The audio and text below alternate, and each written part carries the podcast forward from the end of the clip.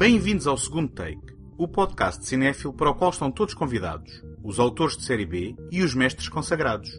O meu nome é António Araújo e neste episódio convidei Daniel Louro e Paulo Fajardo, do popular podcast VHS, para uma conversa sobre os seus filmes favoritos que evocam o verão. Agarrem uma bebida fresca, sentem-se à sombra e deixem-se ficar por aí para uma conversa refrescante sobre dois títulos muito diferentes, mas igualmente marcantes. O Tubarão, o primeiro blockbuster norte-americano realizado em 1975 por Steven Spielberg, e Conta Comigo, um nostálgico olhar sobre a amizade na adolescência que Rob Reiner realizou em 1986 a partir de um romance de Stephen King. Este episódio é apoiado pela Take Cinema Magazine, a dar cinema desde 2007, com o intuito de oferecer uma alternativa cultural completamente gratuita. Em take.com.pt encontram críticas, artigos, passatempos, trailers e todos os números editados da revista.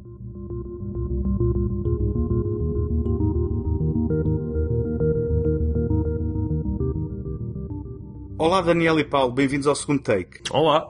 Olá, boa noite. É um prazer ter-vos aqui. Ora, eh, na sequência do vosso convite para participar no vosso excelente programa VHS, Ei, epá, temos agora aqui... tinhas que nos avisar Programa. que isto era para ser uma introdução de graxa, pá. Não, não, mas tem que ser, não é? Tem que ser. Isto não é por acaso que agora estão aqui eh, de volta ao segundo take. E, na verdade, eu gostava de começar por eh, vos apresentar à audiência do segundo take e gostava de começar por perguntar a cada um de vocês como é que começou a vossa paixão pelo cinema. Quando é que perceberam a vossa veia cinéfila? Eh, Daniel? Epá, essa pergunta é quase tão complicada como aquela do hum, eh, qual é que é o teu filme preferido, não é? Eu nunca sei o que é que é de responder. Agora essa de onde é que começou? Epá, isto... Mas tens Quando recordação ou não? Eu- eu não é tenho- algo definido. Não, eu tenho, eu tenho aquela recordação que de ser miúdo e de gostar de ver filmes. Eh, Uhum. tão simples quanto isso. E o meu pai já gostava de, também já gostava de cinema. Não, se calhar, de uma forma tão aprofundada como eu hoje eh, me interesso, mas já gostava muito. E ele já gravava, já tinha por hábito gravar filmes da televisão e já havia montes de cassetes aqui em casa. Ah, e eu fui tendo algum culto pelo cinema também por causa dessa materialização dos filmes, que são as videocassetes, ah, e já gravava, já me preocupava em ir ver a, a TV Guia, ah, e a TV Mais para ver quais, era, quais é eram os filmes que davam naquela semana no, no cinema, ah, na televisão aliás, e gravar, para gravar. Ah, acho que é um bocado isso. E depois, obviamente, os meus pais sempre, também sempre gostaram de ir, ao- de ir ao cinema e eu muitas vezes ia com eles. Um, Anadia, que é de onde eu sou, que isto é no distrito de Aveiro, agora é cidade, na altura era uma pequena vila, já tinha um cineteatro, portanto eu desde muito pequeno que ia ao cinema habitualmente. Posso dizer, por exemplo, o primeiro filme que eu vi no cinema foi Em Busca do Vale Encantado. Ah, então, primeiro? então há recordação. O há o primeiro, do Primeiro, primeiro. Ah, exatamente. Tenho, tenho uma, uma recordação algo nublada de, de, de, de ir ver o Em Busca do Vale Encantado ao Sim, cinema. sim, era uma animação com dinossauros. É, do Produzida Don- do Don Bluth, O Spielberg. Littlefoot, o pezinho, não era? Que era assim na versão em português. Que eu vi dobrado em brasileiro. Ouve, que agora, que- agora já vai para aí no, no 17 filme, ou Décimo, direto para vídeo, é. algo assim do género. Sim, é verdade. Mas estás a ver, afinal havia até uma recordação muito específica, não é? Nessa, eh, portanto, Sim, sim, junta- sim, sim. juntando à influência genérica que tu tiveste logo em casa, tinhas aí uma recordação muito específica. Eh, e, e tu, Paulo, tens, tens uma recordação específica ou é algo também assim mais difuso? Não, não, é precisamente o oposto do Daniel, como tem que ser no VHS. É, é, o, o meu tu filme... odiavas, na verdade odiavas cinema. Não, o meu filme favorito, que não é necessariamente o melhor filme, eh, para, Num- para- normalmente para- nunca é. Exatamente. Eh, é o Aliens, e eu vi-o eh, com 8 ou 9 anos, sozinho, a largas horas da noite, e, e deves imaginar a experiência traumatizante que é ver um filme daqueles a altas horas e com, com essa idade. Epá, esse filme marcou-me bastante. Trauma imediato. E, e foi aí que despertou o meu interesse, eh, foi a partir desse filme, que despertou o meu interesse pelo cinema. Eh, Eu vivia na altura numa pequena aldeia a norte da Figueira da Foz. Eh, O único acesso a ver filmes era através do, leitor, do leitor VHS, que eu não tinha, só alguns primos meus é que ainda tinham. Eh, Era um santo grau, não era? Exatamente, Sabes? ex- Poderíamos exatamente. ter eventualmente um dia também um para nós, não é? Exatamente, pá, podes crer que era. E, hum, opa, uh, o meu objetivo foi conseguir uh, um uh, leitor gravador VHS para conseguir gravar os meus filmes na televisão e depois vê-los repetidamente até, até a fita gastar e, e começar a desmistificar e a desmontar e a, a, como é que aquilo era feito Uh, e, e, encontrar bastantes erros nos filmes. No Aliens encontrei uh, naquela cena final uh, o do Lance Erickson, que depois foi corrigido, em que se vê que quando ele está cortado ao meio uhum. e o vácuo começa a sugar as várias, os vários Sim. objetos e ele, ele sai dentro de um orifício que estava no, no gradeamento para puxar a Ripley para assegurar, não é? Não, a, a, a Newt. Era a miúda, a Newt, sim e, e nota-se que, que o corpo dele estava debaixo do, do gradeamento e eu na altura reparei nesse erro colossal que entretanto foi corrigido nas, nas uh, Isso foi corrigido? Foi, foi, é verdade. Por também não sabia. Por causa... foi, mas foi mas quer dizer, tu começaste a ver as engrenagens por trás da coisa e começaste Sim, a perceber um que eram pessoas isso. que faziam isto, não é? As coisas não apareciam ali no ecrã. Não era um cyborg. O Lance Erickson afinal não era um cyborg. não era um cyborg, é verdade. Eu por acaso... Com sangue leitoso. Deixem-me partilhar convosco que agora foste buscar o Aliens e é engraçado que a minha primeira recordação do Aliens não foi vê-lo, mas foi ouvir uh, um primo mais velho a contar que o tinha ido ver ao cinema e tudo aquilo me parecer perfeitamente assustador só de ouvir contar. Pois. Uh, e só muitos anos mais tarde é que, é que eu pude ver um, ehm, e, e, e, e sinceramente não sei se tinha aguentado a intensidade daquilo. Eu fiquei, uh, ouve, eu fiquei eu... imóvel durante o tempo todo a ver aquele filme. Uhum. eu a primeira vez que vi o Alien, o primeiro Alien que eu vi foi realmente o primeiro, o oitavo passageiro, e foi na sala de ocupação de tempos livres do ciclo. yeah. Sério? Isso passava yeah. lá? Não, passou, opa, sabes que era numa altura em que nós podíamos trazer os filmes de casa. Ah, ok. Uh, e, eu, e eu acho que a coordenadora que lá estava... Não havia supervisão pouco... cá para mim. Nada, nada. Ela estava lá e normalmente estava a tricotar. Ela não queria saber do que é que nós estávamos Desde a ver. Desde não houvesse nudismo, lembro... não é? Exatamente. Okay. Desde que não fosse algo assim muito, muito pornográfico, estava tudo bem. E o Alien até é um filme mais ou menos calmo, não é? Pelo menos durante os primeiros 40 minutos. Não há assim nada grotesco a acontecer. Portanto, eu acho que aquilo passou bem ao engano. E, e nós vimos todos o Alien na, na sala de ocupação dos tempos livres de andar para aí no quinto ou sexto ano. Mas não me assustou porque o ambiente, o ambiente era, era de, de, de éramos putos, era estávamos todos na galhofa. Exatamente, aquilo não, não chegou a meter claro. medo. Não, mas isso em grupo, em grupo é, e durante o dia claro. é, mais, é mais, é, é, uma experiência diferente. Então, e, entretanto, vocês foram crescendo. Contem-me lá como é que vocês acabaram por se conhecer e como é que surgiu o vosso projeto. E já, já agora, quanto tempo é que já leva o VHS? Pá, 5 anos, Daniel, é isso? 5 ou 6 anos, para aí. 6? Pois, já deve estar perto de 6. Para aí. Mas é assim, na realidade o, o VHS já tem uh, 8 anos, para aí, cerca de 8 anos. Uh, não, não neste formato de podcast, mas no formato em, uh, das discussões que eu tenho Vida com o Daniel. Uh, Como assim? Conta lá. Porque formato eu, tasca, eu é? e o Daniel conhecemos na, na faculdade. Uh, eu, eu já não me recordo se eu estava no segundo e ele no primeiro ano, mas foi algo assim do género. Para aí, sim. E, e eu, havia uma ilha na entrada da, da escola, uh, onde os alunos podiam aceder à internet. E eu acho que estava a ver qualquer coisa, uma crítica a um filme no, no IMDB. Ele estava no IMDB. E, e eu, na altura, achava o IMDB uma cena altamente uh, específica, não é? É, pá, estamos a falar que é 2003, uma coisa desse não, tipo. Não, acho que foi 2001, Daniel. 2001 ou 2001? Não, não, em 2001 eu ainda não estava na universidade, pá. Ah, não tenho a certeza que não. Então pronto, então deve ter sido 2002. Uh, opa, na altura, na altura o IMDB era aquele site que eu ia às vezes na escola não via mais ninguém a ir ver, portanto era uma coisa relativamente específica para a malta que curtia cinema. E de Sim, repente chegar à universidade e, e, e ver quando, outro tipo, entra, e ver outra quando pessoa. entrávamos por ali, a gente perdia muitas horas Claro, perdíamos, navegar, exatamente. É? Exatamente. Uh, e, e, chegar à universidade e ver outra pessoa, outro ser humano, um, como um eu, outro a, a, ver coisas, Olha a, ver coisas no IMDB, epá, eu pensei, eu, eu, vou, eu vou ter uma história de amor com este gajo naquele momento e foi assim que depois casámos, não é? Não sejas tão exato, exato. e vivemos juntos. Não, mas, mas... É, mas é... E vivemos juntos, é verdade.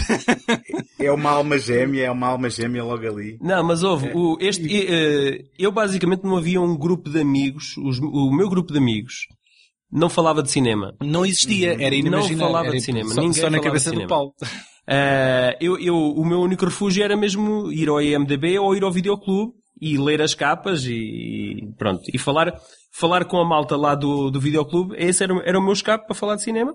E, e comprar revistas que cá uh, só se encontravam em determinados pontos, como uh, imagens da atualidade, uh, a Premiere, que era tudo importado e caríssimas. Um, e esses eram os únicos escapes que existiam na altura. Uh, então o Daniel era aquele gajo que eu encontrava no corredor, é pá, então visto aquele filme, visto o outro filme, uh, e foi assim que nós começámos a, a conhecer, uh, e depois quis o destino que mais tarde, ele foi, foi estagiário numa produtora, aliás, em duas produtoras onde eu estive, ele acabou por ser lá estagiário, Uh, e mais tarde. Eu... Isto, o universo, o universo de, de, cinema e vídeo e não sei o quê, nem Leiria, que era o caso, não era assim tão grande. Portanto, sim, sim, verdade. Acabámos por seja, tropeçar vocês, na vida um do outro. Foi sim, sim, sim, yeah, sim. Exatamente. Pois o Daniel, houve uma vaga no, numa casa de estudantes onde eu estava e o Daniel foi para lá, que ele andava à procura de casa. Uh, e nessa casa uh, havia lá um, um, um outro rapaz, que é o Narciso, que, é, que é um metaleiro, um gajo que eu agora acho, eu pelo Facebook eu acho que ele só viaja, não faz mais nada. e, o, e o Narciso também tinha um gosto especial por cinema chunga. E então nós, uh, por brincadeira, uh, juntámos lá num sofá que nós tínhamos e a ver, epá, acho que foi o Ator, era, era, já não sei se foi o Ator ou Invencível, sim, sim. ou se foi a história de Ricky. Começámos a ver assim filmes muito, Foi, é, filmes é, muito chunga. A ideia era ir buscar filmes obscuros e estranhos e, e ver aquilo só pelo gozo de poder desmontar e destruir, Bem, e destruir o, aquilo, sim. O que tu chamas filmes chungas, na prática, era não haver pretensão e aceitar todo o tipo de cinema, não é? Sim, sim, completamente. Estamos a falar de meados do ano da década de mil, não é? De zero. Uh, hum. E nessa altura os torrents e, e, os filmes que eram partilhados na internet era uma coisa que estava a despontar. Uh, e, e, de repente nós estávamos ali a apanhar uma fase muito interessante, que é a descoberta de, de, de filmes obscuros que de repente certo. estavam ali ao nosso alcance. Bastava para isso deixar o computador a sacar durante a noite durante dois ou três dias, na altura era assim, não é? Conseguia-se um filme ao fim de duas, dois ou três dias a sacar e de repente nós podíamos ver todos esses filmes que nós às vezes só nos lembrávamos, tínhamos uma vaga memória de o apanhar de madrugada na RTP2 um dia. Exatamente. Eh, pesquisávamos um bocadinho e conseguíamos encontrar esse filme e vê-lo. É, é, é aquela viragem. De, de, era, era um alargado da parte analógica, pronto. Basicamente yeah. era um alargado de horizontes onde basicamente... A internet já existia, mas finalmente a velocidade da internet permitia que nós sacássemos filmes. Que Sim, é... e mais do que isso, se fosse já um videoclube que possivelmente na altura também já estavam a, a, a começar a morrer, não irias encontrar esses Não títulos, existia, não é? exatamente, não existia. Aliás, a malta, a malta uh, que, um, dos meus amigos, quando nós combinávamos juntar-nos e ver um, um filme, e eu dizia, ah, eu ofereço-me para ir ao videoclube. Toda a gente dizia, não, não deixem o Paulo ir. Porquê? Porque toda a gente. a coisa mais estranha. Toda a gente queria ver o último filme, o último blockbuster, qualquer coisa recente. E eu trazia sempre coisas cheias de teias de aranha. pá, tu não, não sabias ler os teus amigos, pá, tu não, não conseguias ler a não, sala. Não, eu queria, eu queria dar-lhes a beber um pouco de cultura, como dar-lhes a conhecer Jean-Pierre Jeunet e coisas assim do ai, género. Ai, ai. É... Quantos dates é que tu não terás uh, mandado ao ar por causa desse teu gosto Pelo refinado? contrário, pelo contrário, Daniel, enganas-te. Mas olha, Parecias como é um intelectualoide. Como é que isso então depois eh, deu, deu eh, consequência ou, ou VHS. Veio, veio despontar no VHS. Porque vocês. Foi uma continuidade, foi uma continuidade, mas o Daniel, o Daniel aí nesse caso foi ele é que deu o pontapé de saída e um dia uh, chateou-me e disse-me assim, pá, temos que gravar isto, temos que fazer um, um, um Sim, opa, eu... aquilo que eu dizia, um card post, que é isso? mas vocês devem ser dos mais, mais antigos. Antigo, eu continuo a achar que sim. Sim, pelo, pelo menos portugueses neste, neste, nicho de cinema aqui em Portugal devem ser dos mais antigos, vocês não? Sim, podcasts, uh, portugueses somos, podcast somos assim, claramente os primeiros. Uhum. Quando, quando, quando, falamos em coisas uh, uh, feitas por amadores, ou seja, podcasts claro sim, de claro rádio já haviam imensos. Agora, pessoas a fazer isto por, por, por entretenimento não, não havia muitos e atrevo-me a dizer que especificamente sobre cinema devemos ter sido dos primeiros. Ou mesmo os primeiros, diria pois, isso. E, Mas isto, dizer... isto aconteceu, foi numa altura em que eu fazia muitos quilómetros, uh, uhum. todas as semanas, de carro, e comecei à procura de qualquer coisa que me entretivesse nas viagens, que não fosse ouvir uhum. rádio. Um, e eu lembro-me de sacar alguns podcasts americanos e ingleses que já existiam, uh, sobre cinema. Uh, e eu pensei, pá, isto, eu gostava de fazer isto. Eu gostava de fazer isto com alguém. Pá, e esse alguém é o Paulo, uhum. com quem eu já fazia isto sem microfone. Portanto, acho que podemos aqui criar um formato e fazer isto e pôr na internet e ver o, e ver o que é que acontece. Foi mais ou menos assim. Sim, eu penso, eu penso que o impulso, e eu posso dizer que o meu uh, também é, é, muito parecido com o teu, foi, em primeiro lugar, descobrir enquanto consumidor, não é? E depois perceber no potencial e na facilidade eh, que estava ali ao dispor para produzir algo com, com maior ou menor qualidade e sem experimentar não se conseguia perceber se era viável ou não, mas a facilidade de gravar algo e colocar e de repente... É perceber... São as rádios pirata do sim, século XXI. Sim, sim é, um, é, um pouco isso, sim. E depois perceber que há quem ouça, porque senão também não vale a pena nada disto. É? é? mas isso é que é o mais sim. engraçado, porque eu, eu tinha a, a, nítida ideia que só duas ou três pessoas é que se calhar nos ouviriam. Uhum e voltem bem encontrar e alguém. é uma. Exato. Uh, já, é já tenho encontrado pessoal uh, que vem ter comigo e que me diz, epá, eu ouço, eu ouço o teu podcast, eu, eu faço o download e vou de carro a ouvir-vos, ou vou fazer jogging a ouvir-vos. Uh, e, e, já várias pessoas me têm dito isso. Epá, eu, eu não tinha essa noção. Eu achava mesmo Sim, que estávamos mas, a fazer isto para meia dúzia de pessoas. Não enganemos ninguém, isto é uma coisa de nicho. Sim, sim, completamente. Se nós quiséssemos fazer um podcast que fosse ouvido por, por toda a gente e que fosse acessível a toda a gente, se calhar tínhamos que fazer outra coisa qualquer. Mas acho que não é esse o nosso objetivo, não é? Sim, só que ainda assim eh, eu compreendo o Paulo porque, um, ehm, na verdade, eu não sei como é que acontece convosco, mas eu também não tenho muito feedback das pessoas que ouvem, apesar de saber que, que há quem ouça. Mas tive ali um pequeno episódio que terá sido o ponto mais alto da minha celebridade não existir. Carreira. Na, na, minha celebridade que não existe na prática, mas, mas que foi ser reconhecido por alguém Uh, num local de trabalho, num cliente, alguém que me abordou e disse, tu não és o António Araújo, ah, tu fazes o podcast assim assado. E eu, eu nem sabia o que responder, eu até fiquei um bocado, como é que isto, ai, como é que isto pode... Ai, é assim é... que eles se sentem, é assim que, esses, que os famosos se sentem.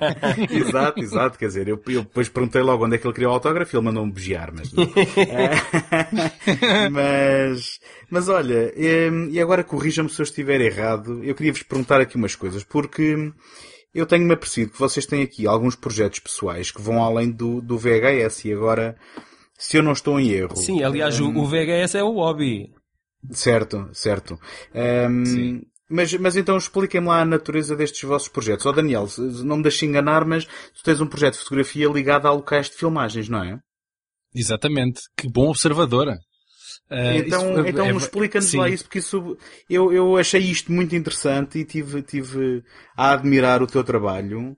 Qual é, qual é o âmbito disto e, e o que é que não, vou fazer isto? Eu, eu, eu, eu comecei a ver, isto não é, não é uma ideia toda original. Isto, se nós, isto foi uma coisa que já me foi aparecendo noutros projetos e outras pessoas que faziam isto, que era, uh, visitar uh, locais de cinema e tentar uh, fazer ali o side by side entre o frame do filme e o local como ele é hoje. Um, uhum. Eu não podia fazer grande coisa porque estava em Portugal, não é? Uh, mas, mas tentei, tentei, epá, peguei na ideia e pensei assim, epá, posso começar a explorar isto, até porque um, eu tinha e tenho em mente em fazer uma, uma viagem ainda este ano aos Estados Unidos e, e, vou percorrer uma data de cidades. E que outra coisa é que um tipo que adora cinema pode fazer quando vai aos Estados Unidos? Acho que é óbvio que passa pelo menos em visitar alguns ex-libris e alguns pontos minimamente marcantes de cinema. Tentei, tentei cruzar ali mais ou menos duas coisas. Olha, já que vou fazer isto, vou tentar aqui recriar esta coisa de fazer fotografia no fundo, isto para quem não, não sabe do que é que se trata, isto é um, chama-se The World, chamo-lhe The World is a Set. Será facebook.com barra World is a Set, está no, no Facebook e no Instagram. Uh, e a ideia é precisamente essa, é tentar recriar em fotografia o frame, exatamente na mesma posição e perspectiva, uh, que outros frames famosos do cinema em diversos sítios. É óbvio que eu tive que começar por alguns sítios cá em Portugal. Um, mas já, já, estive no sul de Espanha ainda há pouco tempo e fiz uma catrefada de filmes que foram gravados no sul de Espanha, nomeadamente em Almeria, que isso aí é riquíssimo em, em, em locais com alguma história ligada ao cinema. Sim. E, mas e por acaso não fizeste nenhum do Conan. Tenho feito isto um passatempo.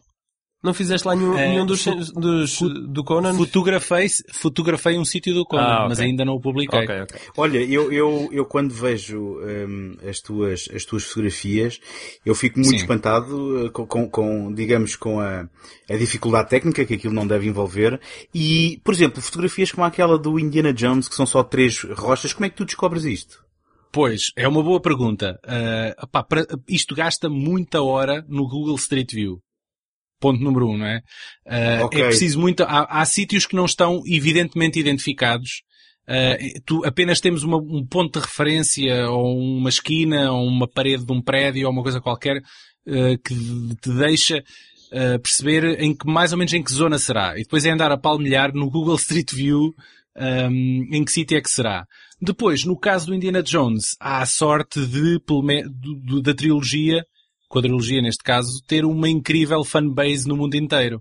Então já houve alguém que se deu ao trabalho de ir ao Google Maps e marcar as coordenadas exatas de todos os sítios que aparecem nos filmes, Ah, não isso só do ajuda. Indiana Jones, como dos, como dos Western Spaghettis, que é uma comunidade incrível de fãs, especialmente em Espanha. Portanto, eles têm, isso está tudo eh, cartografado por essa malta. Depois há muita coisa que tem- te- temos que ser nós a ir à procura. Há alguns sites eh, que dizem onde é que esses sítios são, alguns completos, outros nem por isso. Eh, depende também do filme que estamos a falar, mas, mas sim, há aqui muito trabalho de casa antes de ir para, para os sítios. E depois Sim. há a dificuldade de, em fotografia, tirar a fotografia exatamente No ângulo certo. com, é? no ângulo eh, e com o formato de lente mais parecido, porque Pois, a, questão da, a, distância, a, a- a questão da distância focal ehm, faz com que, o- o- embora tu estejas exatamente com os pés no mesmo sítio da fotografia, não, o- a, a- proporção dos objetos não é exatamente a mesma. E isso também é um desafio, tentar fazer com que tudo bata certo. Pois, isto, tal, tal como o VHS, é, é também um projeto de paixão e carolice, não é? É, é, é.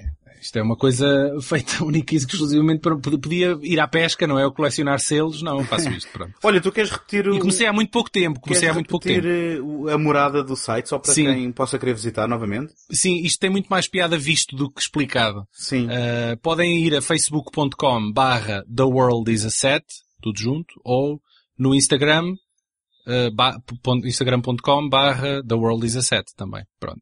Sigam, sigam por favor, que é fixe. Paulo, diz- diz-me uma coisa. Tu, tu, eu tenho, tenho percebido que és autor de curtas-metragens. no- o que é que nos queres contar sobre isso? Opa, o que é que, eu- o, o que é que eu te posso contar?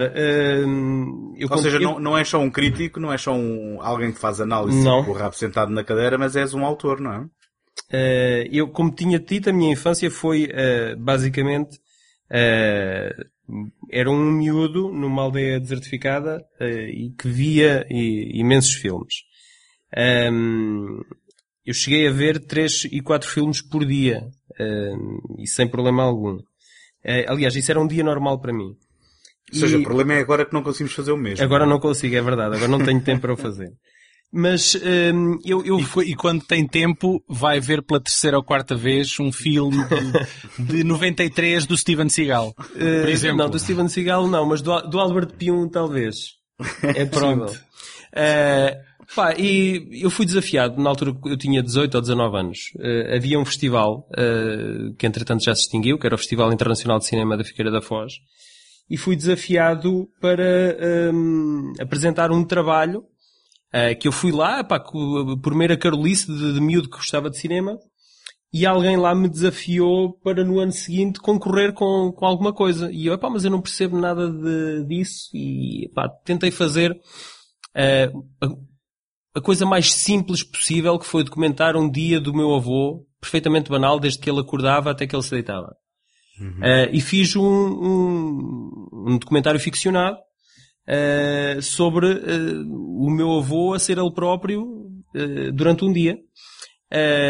Pá, e para meu espanto, no final, já depois de todos os prémios terem sido entregues, chamaram-me ao palco, eu no meio de todos aqueles realizadores, eh, alguns já bastante conhecidos e, e eu e todos já com uma idade bem eh, mais avançada do que a minha, eh, e eu era o único que estava lá de t-shirt e de calções, Uh, e chamam-me para me entregarem o prémio da crítica internacional. E eu, que era um prémio que não estava, uh, não fazia parte do palmarés do festival, mas que o júri decidiu uh, entregar-me esse prémio e para me motivar a fazer outros trabalhos para eu não, não, pronto, não, não, não ser um caso único aquele trabalho.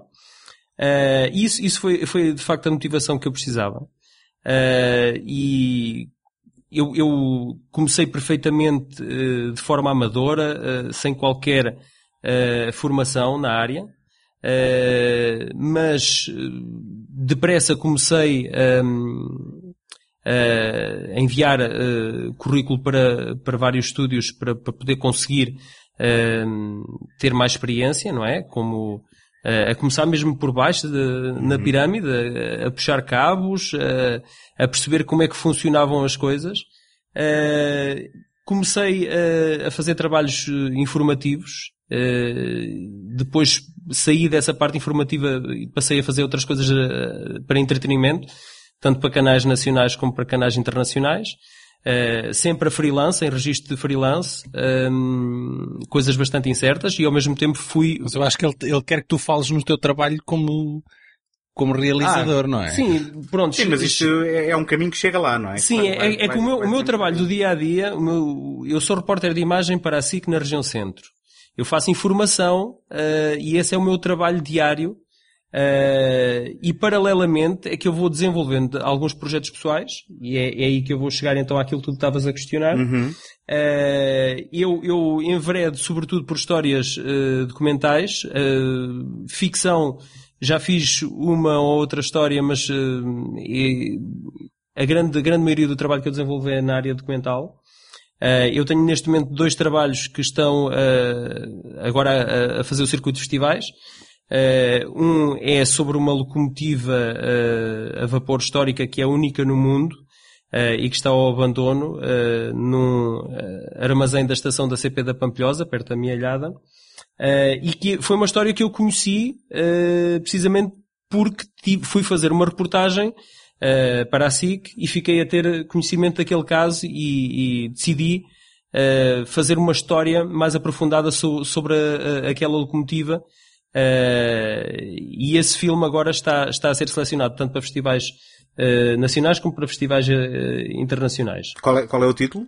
Chama-se Resiste BA61. BA é a sigla de Beira Alta e 61 era o número da, da locomotiva.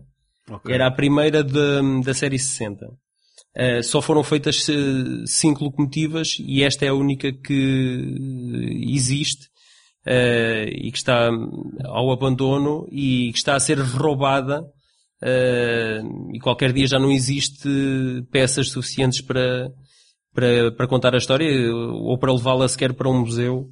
Uh, e é basicamente é, é, essa história que eu, que eu, que eu conto. a história de, desde que a locomotiva foi construída até ao, ao ponto em que ela hoje está. Uh, e o outro trabalho, que é um trabalho, o, o Daniel, por acaso, uh, tem-me ajudado também bastante nestes trabalhos. Ele tem feito também fotografia uh, juntamente comigo nestes trabalhos. E um outro trabalho é um trabalho uh, de uma temática que me é algo particular, que é sobre a arte chávega. E neste caso é sobre a comunidade pescatória da, da arte chávega na Praia da Tocha. E é um trabalho em que nós tentamos mostrar a precariedade dos pescadores que, que ainda investem nesta, nesta arte uh, e que de alguma forma está condenada a desaparecer, uh, tanto pelas, pelas vicissitudes da, da legislação uh, como da economia, e que dentro de pouco tempo vai ser apenas uma memória, e eu quis registar isto ainda a acontecer tal, tal como ainda é, sem, sem que seja uma recriação, não é? Para uhum. a Câmara e, e, mostrar a fragilidade destas pessoas. E a... eu, vi, eu agora, agora estavas aí a falar, Paulo, e eu Diz. reparei que tu tens uma trend, não é? A tua cena é ir buscar histórias da ruralidade, uh, tradições e costumes e coisas que se estejam a extinguir. Já reparaste? Exato, exato. Por acaso não, nunca fiz essa introspeção. Por acaso nunca fiz essa Estou introspeção. eu a é fazê-la por ti, pá. Preservação da memória, Estou- não é? É, É um pouco gosto isso. muito dessa... É um pouco isso. Este, este comentário, este comentário chama-se Arrebentação. Eh, Eu vi no Facebook que o tens, que, que quem quiser ver pode inclusive comprar uma cópia, não é? Sim, entretanto, entretanto a primeira edição já está à venda. eh, foi adquirida pela, pela Câmara Municipal eh, de Cantanhede eh, e que, que está a ser distribuído no, no Centro de Interpretação de Arte Chávega da Praia da Tocha e da Associação de Moradores Locais, eh, que é a AMPT. Não está nos torrents. Ainda não, ainda não. Eu estou, eu- eu estou à espera que tu um dia lá coloques isso, Daniel. Não, vai- vais ver que quando Mas não, for. não, ponho e não- tu nunca saberás quem foi. A, a gente vai medir Podes- a popularidade desconfias dos logo, filmes não é? quando Logo. eles apareceram nos torrents, não é? Exatamente. Exatamente. exatamente. exatamente. Não, mas, Nós falámos eh, sobre, falámos sobre isso com o, na altura com, que ele foi nosso convidado do nosso podcast também, o Hugo Guerra, que realizou o mítico Ninja das Caldas. eh, que foi, para quem não sabe, foi um filme kitsch feito por um grupo de estudantes da ESAD, Caldas da Rainha. Eh, e, e ele disse, foi um bocado isso, o barómetro que eles tiveram para perceber que realmente isto é um fenómeno, foi quando isto foi parar aos torrents. Já há 10 anos ou mais. Certo. Exatamente. Certo. Olha, e isto é tudo muito bonito. Eu dou os parabéns pelo, pelo vosso excelente trabalho, tanto no VHS como nestes vossos projetos. Desejo muita sorte. geral. Obrigado. Mas a gente está aqui para falar de outras coisas. É verdade. Basicamente, Vamos a isso. eu convidei-vos. À marca dos que 30 minutos? Sim, então, mas isto, vamos a ver, é um programa em que a introdução vai ser maior do que o resto, mas, mas se Também calhar com mais introduzir interesse. duas pessoas de peso, não é? Com mais, com mais, eh, se calhar a introdução fica com mais interesse que o resto, mas acho que não. Acho que não, porque eu convidei-vos para virem aqui, eh, no auge do, do, do verão e do calor. Eh, nós estamos a gravar isto num dia de bastante calor, pelo menos onde eu estou.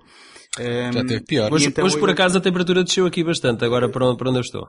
está mais ameno. Um, basicamente eu lancei-vos o desafio para vocês escolherem um, um título que representasse para vós o que é o verão, ou que pelo menos fosse evocativo do verão. Um, o Daniel escolheu o Tubarão uh, e o Paulo escolheu... Tan, tan, tan, tan, tan, tan, tan, tan. Exatamente, já estou a tremer. O, o Paulo escolheu o Conta Comigo. É Um, verdade. Opa, e foi, e, foi sem, e foi sem espinhas. Foi logo o primeiro título que me apareceu à cabeça. Mais uma vez um filme que de alguma forma eh, quer preservar memórias perdidas, não é? Neste caso que é Verdade, a adolescência, a meninice. Começas, Verdade. começa a ser um Sempre. padrão recorrente. É isso. um, Eu não, eu é Então- só animais grandes que mordem. There is a creature alive today who has survived millions of years of evolution without change, without passion, and without logic. It lives to kill. A mindless eating machine. It will attack and devour anything. Daniel, porquê Sim. esta escolha como o derradeiro filme de verão? Sim. Isto tem alguma coisa a ver com a primeira vez em que o viste? Oh, o que é que te Tem, evoca tem um verão? bocadinho. Sim, tem, tem um bocado a ver da primeira vez que vi o filme. Não é, eu, eu gosto muito de Spielberg, ainda há pouco tempo, quando penso nos filmes que mais me marcaram, epá, dois ou três são do Spielberg, que é um bocado doentio e parece-me que eu não, não- sou um gajo que não viu muito cinema. e são todos com predadores. É, é o Jaws e é o Jurassic Park. Qual é o outro? Não, eu, eu, eu gostava de dizer, eu acho que eu, eu, o Tubarão não é dos meus filmes preferidos do Spielberg. Ah, este, ah, bem, agora, agora tenho que dizer, não é? Assim, os que me vêm logo de cabeça são Encontros Imediatos de Terceiro Grau e os Salteadores da Arca Perdida e o Jurassic Park, como tu disseste bem. Pronto. O, o Olha, Tubarão não eu, é... eu por acaso pensei que ias nomear o Minor- Minority Report.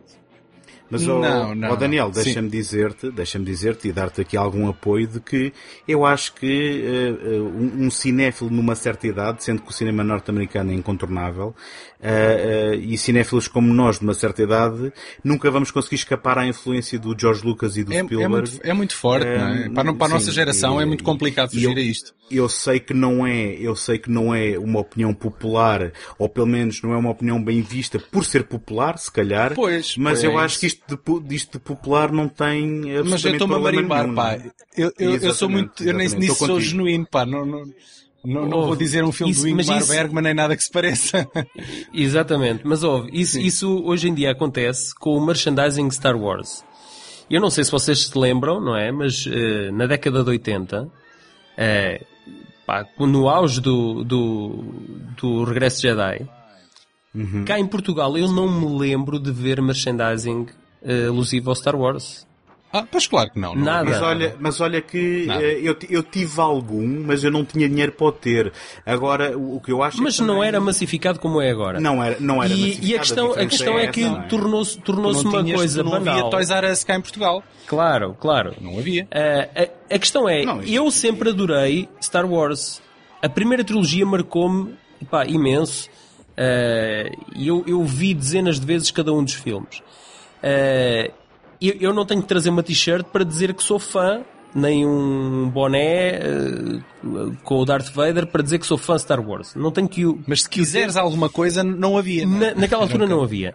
Hoje em dia, epá, até há uh, pisa-papéis de Star Wars ou papel higiênico Star Wars, seja lá o que for, há tudo e mais alguma coisa de Star Wars. Sim, mas isto, isso porque E é- também houve, houve uma inversão completa Sim. naquilo que é o mainstream. Portanto, eh, Sim. eu aqui, eh, é assim, Também é verdade. exagerando, exagerando só para, para efeitos cómicos, mas se eu tivesse uma, uma t-shirt Star Wars quando eu gostava de Star Wars em miúdo, possivelmente tinha levado um calduço na escola por alguém Pois, não é, é, que, é que jogava a bola. Agora, Star Wars era aquela coisa que dia- toda a gente conhecia, mas, mas não era, não era discutida, não era falada, É, não era... eu, eu, era eu por acaso acho que é o contrário. Eu acho que hoje em dia a malta é gozada precisamente por ter uh, uma, uma t-shirt ou Star Wars Ah. ou, ou é nada. do- Não, da é Marvel. gozado. Não. Ou da Marvel. dizer- o que eu quero dizer é gozado, que- mas, é um- Banalizou-se. mas, mas existe...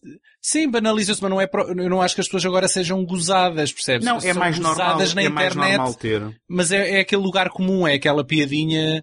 eh, É que na altura uma pancadinha no ombro, pronto. Na, al- na altura significava alguma coisa teres. Quem tinha gostava muito e porque Claro. procurava a t-shirt. Agora qualquer pessoa que vá ao H&M, por exemplo, tem uma t-shirt dessas. Sim, sim. E o ter uma t-shirt não significa grande coisa, porque lá está por causa dessa massificação. Provavelmente Eh, agora- nem, viram, nem agora- viram nenhum dos filmes originais, por exemplo. Não é? Agora, Sim, é verdade, é verdade. Há duas gerações de fãs. mas Há a isto- geração de, dos filmes, de fãs dos, dos filmes originais e há agora uma, toda uma nova geração de fãs, eh, mas, mas que vivem numa era em que está tudo massificado e tudo acessível eh, e, e que se calhar epá, vivem aquilo de outra maneira.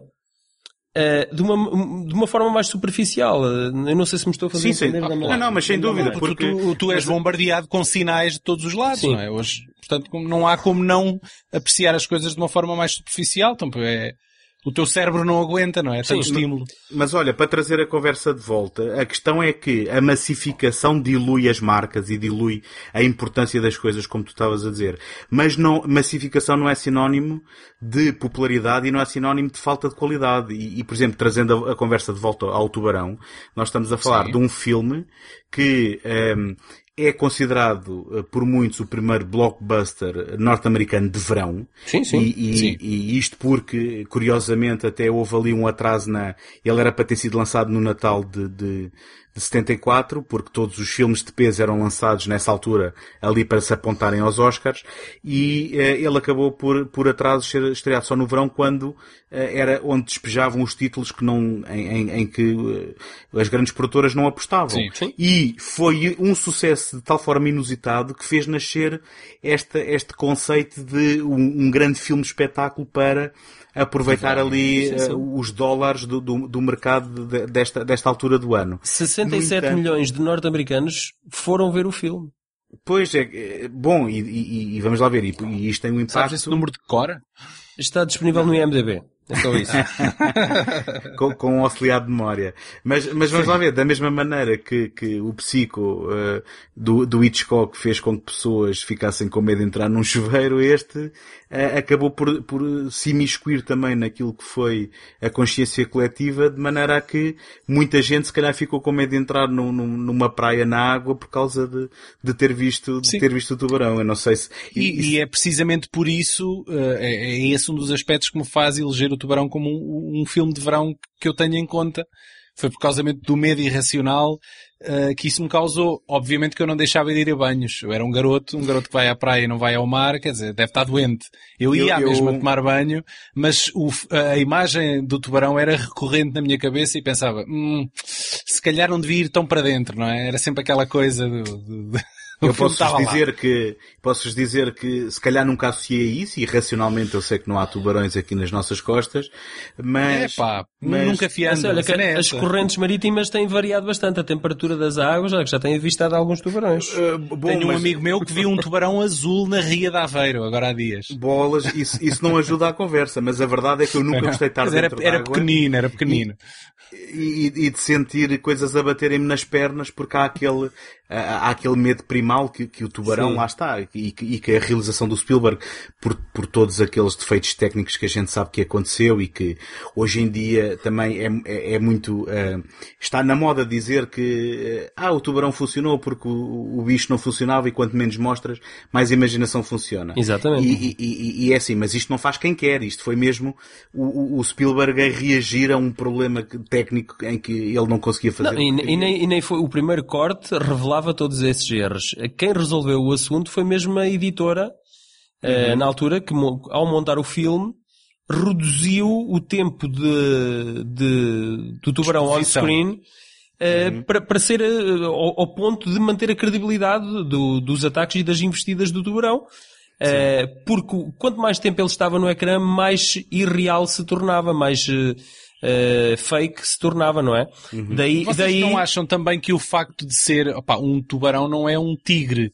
Ou, ou seja, não é um mamífero, não é, uma, não é um animal que nós tenhamos alguma, alguma familiaridade pelo facto de como é que se mexe, etc, etc. Como é uma coisa na água, que nós não temos uma, uma, um conhecimento imediato de como é que ele se comporta, se calhar também ajudou a, trans, a trans, aquilo parecer mais real, porque nós não temos a noção de como é que é um tubarão. Uh, pelo menos uh, à nossa frente, não é? Sim, eu acho que é uma. É uma Percebem um o que é que eu quero dizer? Sim, sim, eu acho que é um conjunto de medos primais. Portanto, por um lado, isso que tu dizes, não é? De ser um, um, um uma arma mortífera, não é? Um, um, um, ser que te era capaz de comer inteiro. Sim. Uh, e, e, e, num ambiente estranho, que é um ambiente estranho, como o mar, que é uma massa que tu não sabes o que é que está lá debaixo. E depois exatamente. há outra coisa, não é? O tubarão... Quando tu o vês, já é tarde demais. É, é um bocado isso, não é?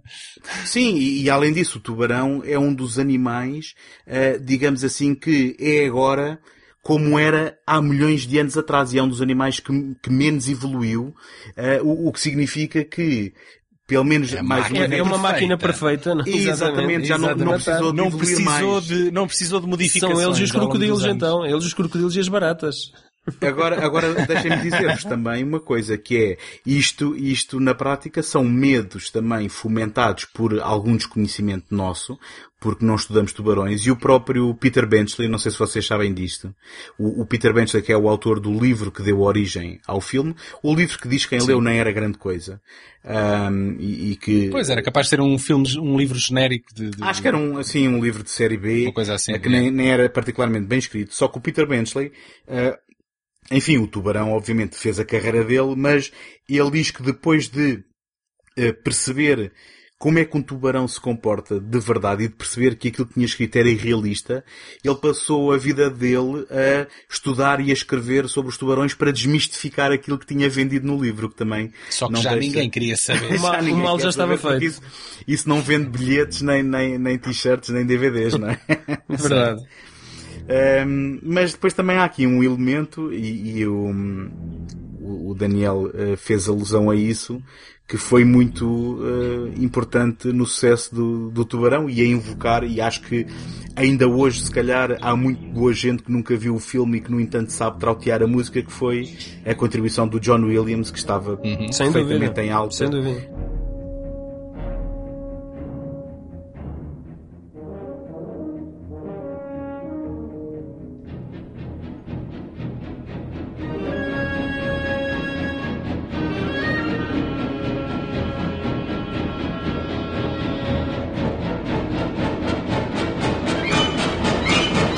Que o Spielberg gozou a primeira vez que ouviu. nunca Sim, achou, ele, nunca ele achou que aquela música seria música. Pensou que... que ia pegar. Exatamente. Eu presumo, eu presumo que, não sei se ele atrauteou ou se bateu umas teclas do, do piano, mas uh, efetivamente sem a orquestração se calhar não tem o impacto que, que, que veio a dar. Só Sim, que... ele também se calhar era um realizador novato, ainda não, não, ainda não tinha a imaginação suficientemente desperta para perceber que uma coisa tocada no piano depois, quando é transposta para uma orquestra, não é? Sim, e é um daqueles assim, casos, e é um daqueles casos em que a simplicidade foi de tal forma que ficou completamente indissociável de, de, de, uma situação de ameaça na água. Eu acho que Sim, tu vais, gente... meter, tu vais meter a música de fundo nesta parte ou não? Alguns, alguns aqui, ou, ou, ou vai entrar ou já entrou, sem dúvida nenhuma. Um, okay. agora. Uh, é só uma dica. Estava eu, estava eu a dizer que. Uh, todos os miúdos, quando estão na água, uh, fazem, fazem esta brincadeira. Fazem, é, é, e, é, e é uma coisa que se calhar nem há consciência às vezes de onde é que. Eu, de onde é que vem? Eu, é, eu por acaso confesso que fiquei um pouco desiludido a primeira vez que vi o filme. E, e porquê? Uh, porque, tal como aconteceu já com outros filmes uh, que de alguma forma são, marcos em que é quase obrigatório, tens, tens que passar por lá, tens que ver, uh, foi-me demasiado vendido. eu, eu era miúdo, mas lembro perfeitamente de alguém a dizer-me Epá, o filme é incrível, o filme é fantástico, opá, aquilo prega um cagaço do caraças, epá, não sei o quê. Pá, contaram-me ali tanta coisa do filme e depois quando vou a ver, achei que o ritmo do filme era muito parado. Uh, e que sim, é verdade. Estava é um a desenvolver. Parado, e então aquela história que me venderam, epá, estava completamente desenquadrada depois com aquilo que eu assisti. Uh, e, e, pronto, isso, isso teve, teve um Mas impacto negativo. negativo. ultrapassaste isso com o tempo ou, ou mantens a tua... Eu, hoje em dia, obviamente que acho que o filme é melhor do que essa primeira experiência que eu tive. Uhum. Mas não, não é para mim um filme de, de referência, ti, é? de referência para, na é. carreira do Spielberg, não é. Uh, e, e, confesso que os filmes seguintes, as sequelas, retiraram alguma mística a este primeiro filme que, eu, epá, que tem a fasquia lá mesmo no topo e os outros, epá, a fasquia foi mesmo, ficou debaixo d'água. Mas completamente. sequelas a gente pode simplesmente ignorá-las, não é? Não tem Epá, que... tudo bem, Foi. tudo bem, mas... é, é... Não, vai, não vais ser daqueles que dizem que o George Lucas raped my childhood, não é? Epá, não é? Tipo isso. A gente pode simplesmente optar por ignorá-los, não é? Sim. Sim, tudo bem, mas eu, eu, eu tenho dificuldade em ignorá-los sabendo, sabendo que existe faz-me confusão e perceber como é que um tubarão, um tubarão que morre, um tubarão que morre duas vezes, ou três, eh, como é que regressa uma quarta vez com, com sede de vingança? Opa. Bom, mas não é suposto ser o mesmo, não é? E isso é que é para visto das É o filho é? do tubarão, é o filho não, dele. Não faz sentido. A, a premissa toda é não faz sentido. Eu, eu... Não faz, claro que não. Eu, eu, já agora também, só para contribuir, já, já, já confessaram os dois que, que apesar de gostarem deste filme, não, não os põem, não, não, não o colocam no, nos pinkers daquilo que é a carreira do, do, Spielberg. Eu, por acaso, acho que é uma das melhores obras dele e, e revisito, uh, revisito com, com alguma frequência. Todos os verões. Uh, bom, se calhar agora, agora vai passar a ser um ritual, não é? Um, e, e eu acho que se começa logo a ver aqui uh, aquele estilo que é muito próprio dele uh, no que diz respeito uh, a tudo o que é um, o ritmo da, da, das cenas que tu acabaste de dizer que achaste que eram lentas, mas que eu acho que há sempre uma dinâmica, mesmo quando o que temos em cena são duas personagens a conversar, e há, se tu reparares que o Spielberg há sempre, há sempre movimento e há sempre um, uma, uma encenação que faz com que sim, sim. nenhum momento tudo seja, em cena, seja... tudo em cena, tu, tu começas a reparar que Uh, a própria decoração e toda aquela mise-en-scène não é por acaso. Uh, todos, seja, todos os elementos, é acaso, todos os elementos que ali estão uh, contam alguma história, fazem parte Sem daquela dúvida. narrativa. Sim, eu compreendo. Os personagens são todos muito bons. eu acho todos muito, muito carismáticos e interessantes, Sim. especialmente Sim. o personagem do Richard Dreyfuss. Não é? Que é assim, eu, pelo menos é o que eu gosto mais, porque é o, é o tipo novo, hum. que aparece ali, tem assim alguma ambição e algo. É, é, isso, isso é muito fixe, sim. E depois e, temos e que... aquela, aquela mítica cena do Roy Scheider com o filho, não é? Que é uma cena completa, parece que nem faz parte do filme que faz.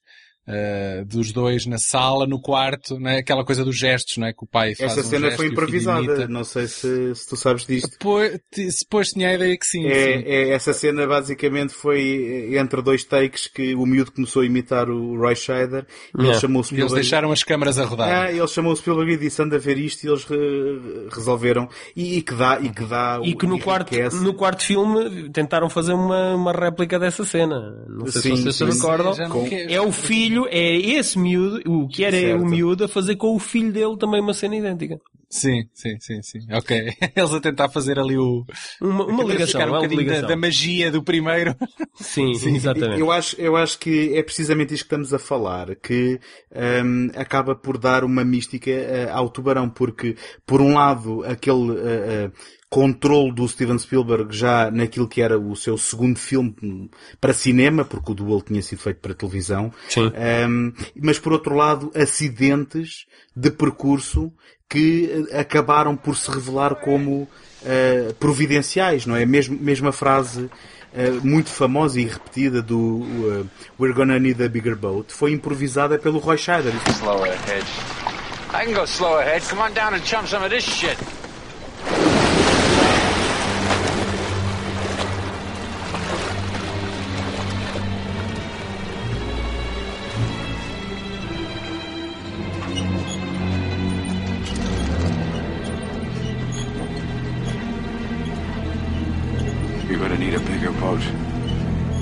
Eu vou-vos confessar aqui uma, uma coisa muito pessoal, que eu há uma cena deste filme, vocês dizem que este filme não é assustador, eu há uma cena deste filme que sempre que eu o vejo... Eu não disse isso. ter- Eu só disse que é um filme que- muito parado. Mas, mas é um filme, mas é um filme assustador, atenção. Mas eu- eu- Tanto é que eu o escolhi por causa disso. Porque Eu- eu conheço que o filme vou- tem os seus méritos. Eu vou-vos dizer esta e vocês não, não vão adivinhar. Há uma cena em particular que sempre que eu vejo este filme tenho que tirar o som, porque sou incapaz de o ver com o som e só de pensar nela fico com, com, com os meus pelos eriçados. É da banana. Hum, não. Não, essa é do quarto, pá. Ele está a Não, falar do há primeiro, uma. não é? Ah, sim, sim, exatamente. Sim, isso. Bom, eh, da banana. Ah, ok, porque no primeiro há o miúdo que está, que está a tomar banho, mas que não é numa banana. É verdade. A banana é o quarto. Mas vocês Sim. nunca adivinhariam, eu vou já revelar. A cena em que ehm, o tipo eh, que depois é o capitão, agora está-me a escapar completamente o nome, o capitão do barco que vão, com, com que vão no final, quando eles estão naquela reunião na Câmara Municipal. O Robert para Shaw. Todas, as- exatamente. Quando, Sim, é o Quint.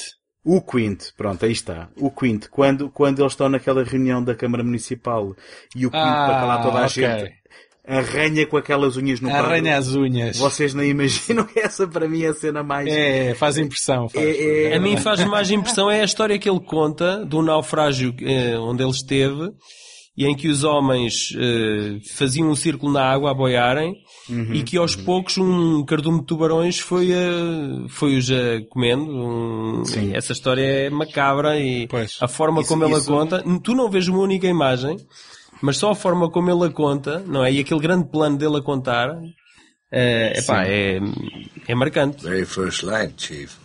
Sharks come cruising. So we formed ourselves into tight groups. You know, it's kind of like old squares in a battle, like you see in a calendar, like the Battle of Waterloo. And the idea was, shark comes the nearest man, that man he start pounding and hollering and screaming. Sometimes the shark go away. Sometimes he wouldn't go away. Sometimes that shark, he looks right into you, right into your eyes. You know the thing about a shark, he's got lifeless eyes, black eyes, like a doll's eyes. When he comes at you, he doesn't seem to be living until he bites you. And those black eyes roll over white, and then. Oh, then you hear that terrible high pitched screaming. The ocean turns red. In spite of all the pounding and the hollering, they all come in they rip you to pieces.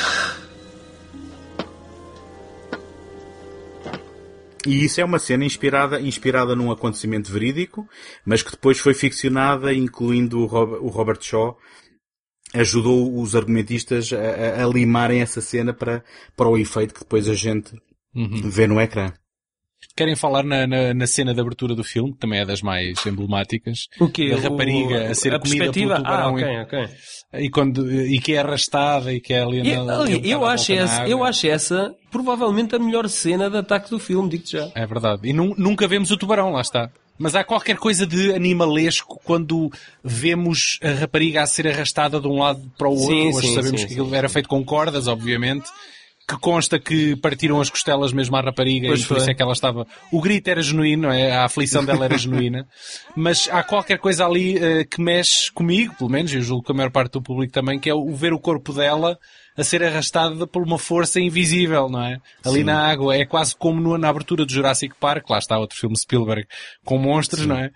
Logo na abertura, também na- no início do filme, quando aquele funcionário é Sim. puxado pelo Velociraptor e Shooter! Exatamente, nós vemos o corpo a ser levantado de, de uma forma um Exatamente. bocado estranha e isso é, tem um impacto do caraças no, no espectador. sem, sem mostrar nada, cria logo ali o mote para, para aquilo Uhum. que nós que, que, que nos pode esperar, não é? No filme mais à Exatamente. frente. Olha, eu, eu antes de acabarmos, eh, eu gostava só de fazer aqui umas recomendações, porque ehm, há, há, há muitos materiais para quem gosta deste filme e quer explorar as filmagens ehm, e, e as coisas, as histórias à volta da- deste filme. Ehm, há um livro eh, que se chama The Jaws Law, que foi escrito pelo Carl Gottlieb, que foi um dos argumentistas e que também entra numa pequena cena, que foi um, um livro escrito logo a seguir ao, ao filme ter estreado, portanto é ali do, do final do- dos anos 70, 76, possivelmente, 77, ehm, e que eu por acaso nunca consegui meter-lhe as mãos, só que é referenciado muitas vezes e é uma fonte de muita trivia deste, deste filme.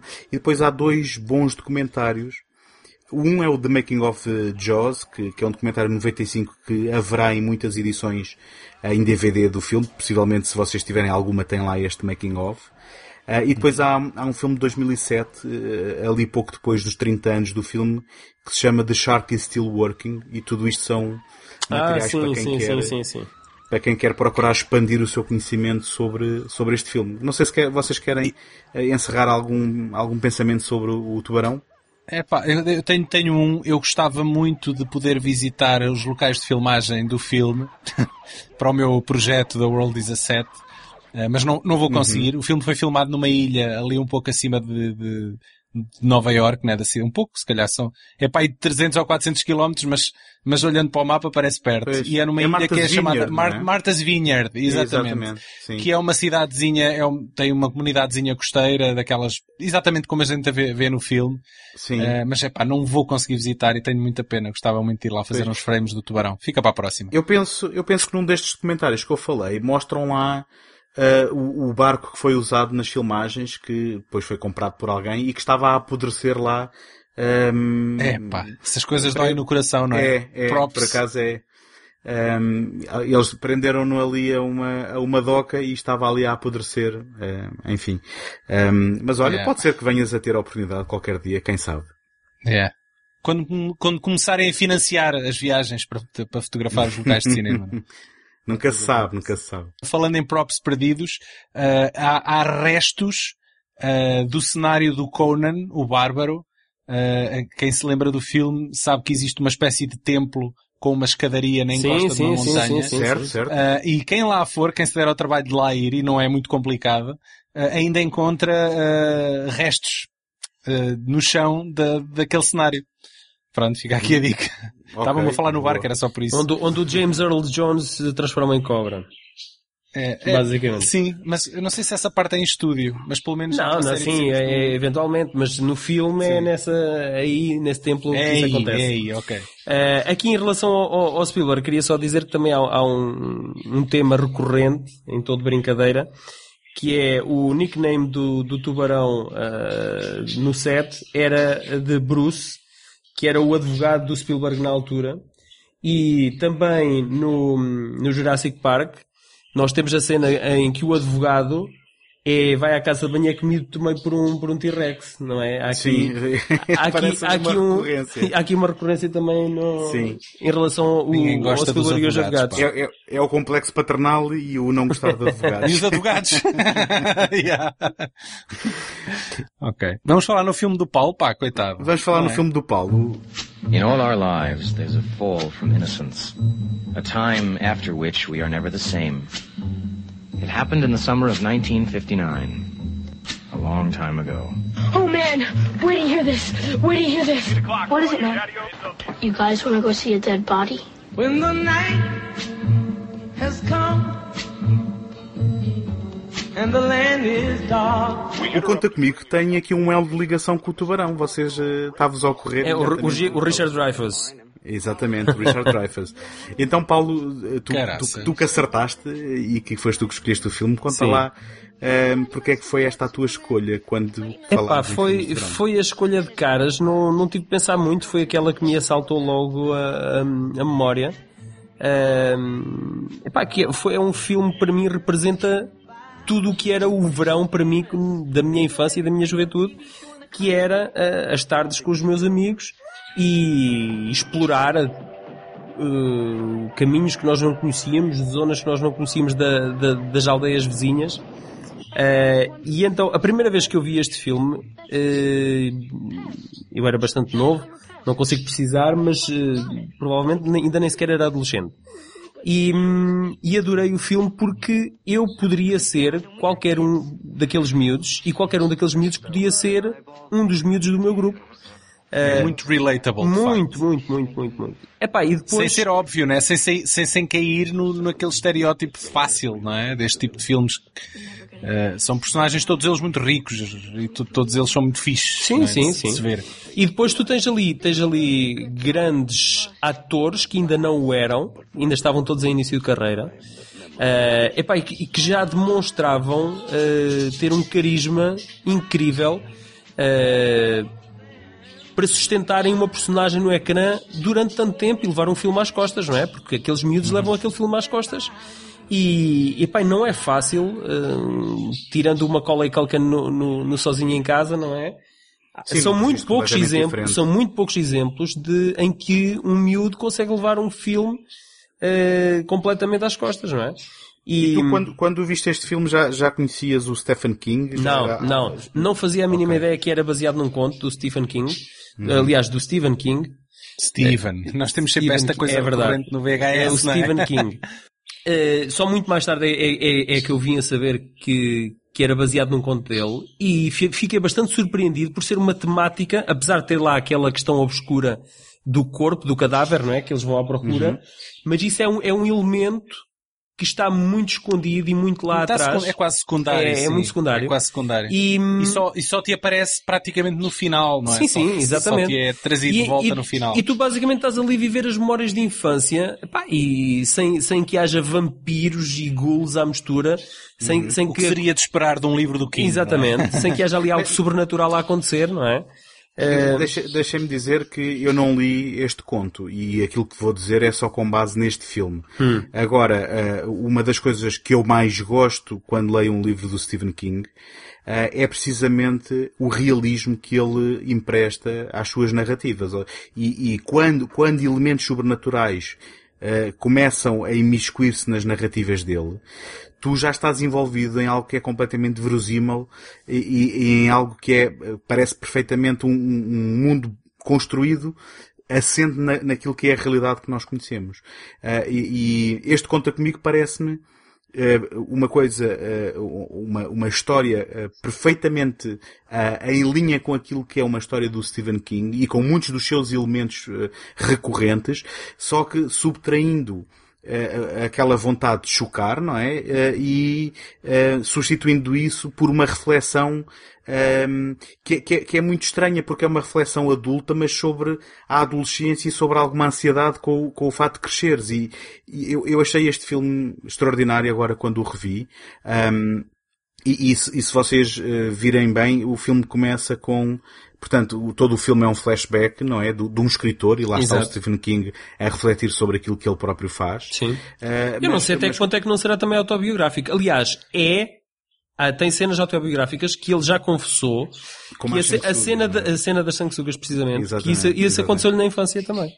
Mas o filme começa com a morte, a morte do River Phoenix. uh, peço desculpa. A morte da personagem do River Phoenix, uh, o Chris, e depois é o Gordy, a personagem, a personagem do, do Will Wheaton.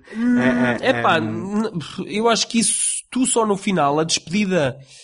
Eh, pá, isto é um bocado de spoiler estar já a falar, a falar do final, mas Hum. eh, eu acho que tu só te apercebes disso é, é no final, quando ele faz aquela parte da, da despedida e em que todos se despedem uns dos outros e ele depois começa a dizer que com o passar dos anos eles depois deixaram de, se ver cada vez, cada vez menos e passaram a ser a- apenas rostos no corredor, na escola, que se iam cruzando.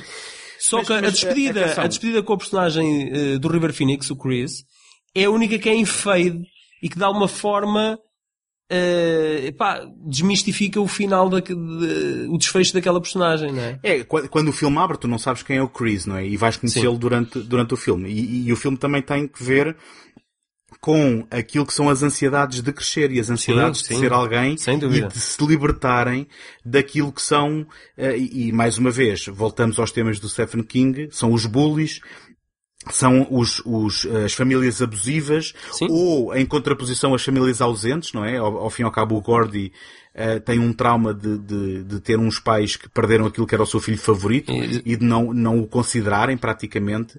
Ahm, e, e, eh, de certa forma o corpo que eles eh, procuram é quase como uma metáfora, não é? Porque é quase como uma caminhada e uma jornada que eles têm que fazer, sendo que aquilo que os espera no final é a morte. E portanto, este filme tem muitas camadas, Uh, tem muitas camadas e eu concordando convosco com, com tudo aquilo que disseram no início, uh, eu acho que este é daqueles filmes que tem a capacidade de invocar em nós, espectadores, uma nostalgia por algo que nós próprios não vivemos, com a capacidade que nos tem de identificar com aquelas personagens e com Uhum. uh, aquela vivência de, de ser miúdo e de estar a viver uma aventura no verão, uh, com, com tudo o resto que está a pairar à nossa volta e que uh, acaba por ter uma importância que, que, que vai uh, mais do que uh, só o que é que estás a fazer naquele momento e portanto Eu, eu acho que Ah, a, a série Stranger Things, que, que, que passa na Netflix, Uhum. eh, é.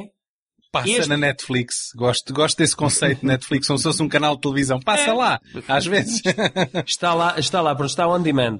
E hum, eh, é toda essa série, que é muito, é, é- é toda ela, a história passa-se nos anos 80, é, é um revivalismo não ah, a uma coisa muito específica, mas todo um conceito de- daquilo que eram os anos 80. E é, eu, eu revejo eh, os miúdos do Stranger Things como aqueles miúdos, mas com um tom mais negro. Aquela história tem, um- tem a, a tal conotação de, do paranormal, não é? Do, eh, do terror. eh, é aquilo que foi retirado ao Stand By Me foi colocado ali no Stranger Things. E Olha que eu não concordo contigo, pá.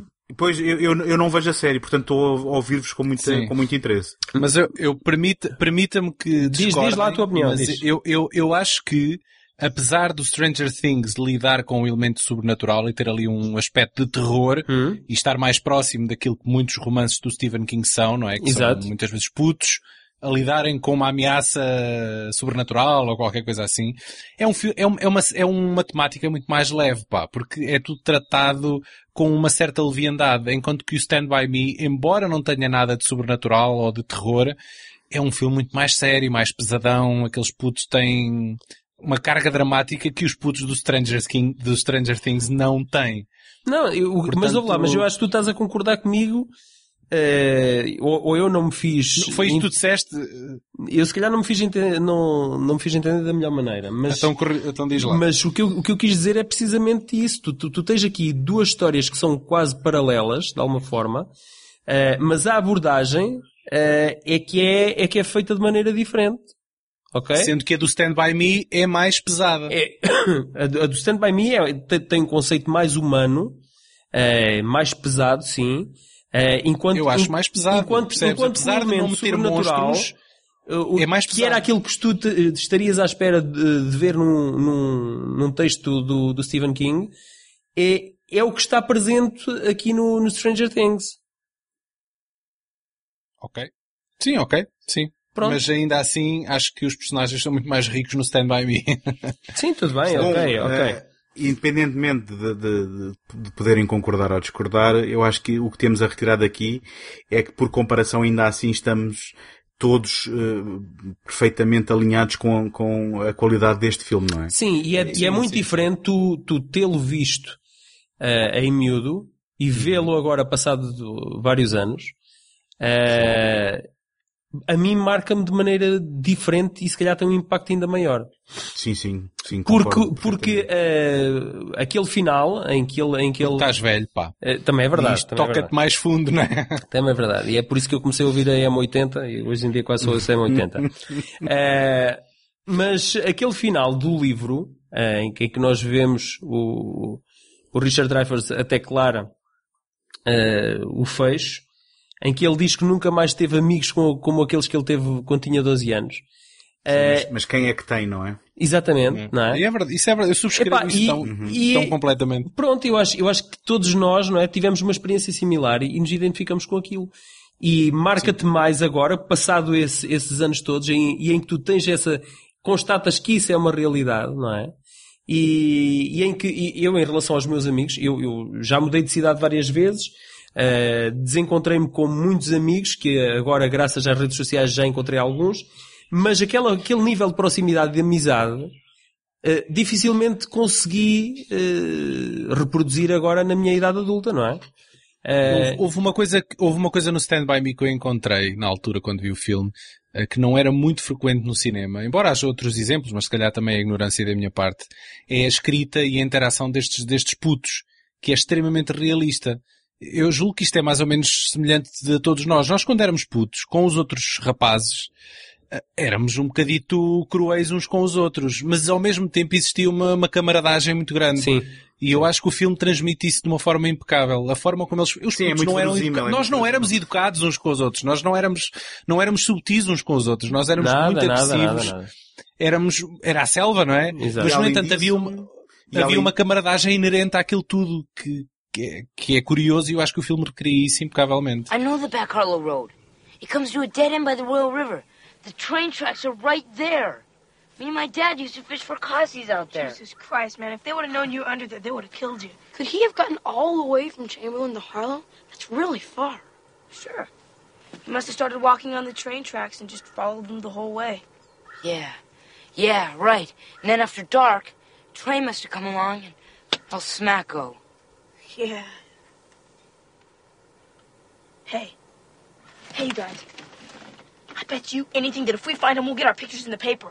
Yeah, yeah, we could even be on TV. Sure. We'll be heroes. Yeah. Sim, e além disso, nem sempre tomam as decisões corretas, não é? Portanto, não, não é como quando, quando ah, um argumento é mal escrito em que tu tens o, um miúdo que é isto e um miúdo que é aquilo e cada um tem a sua skill ou cada um tem a sua personalidade. Não, todos eles são complexos e, e têm ah, diferentes traços que os vão definindo e ah, por vezes ah, há um que parece ser mais ponderado do que o outro, por, mas noutra situação já é ele que está a tomar a decisão errada e precisa de alguém que o chame a atenção, que se calhar a coisa mais racional. E, portanto, todos eles acabam por se complementar e sendo que nenhum deles se destaca por ser eh, aquele que parece mais inteligente ou, ou, ou, ou com a cabeça mais Mas, fria. mas olha que mesmo assim, eu, eu, eu acho que há dois líderes. um que é o mais, que é o mais, que é o mais sensato, parece, Bem, não é? Agora, o, Bem, o Chris a- a Chambers, personagem principal. o Chris Chambers e o Will Wheaton, não é? o Will Wheaton acaba por ser o, o principal, O Gordy, o o Gordy, Gordy, sim. LaChance,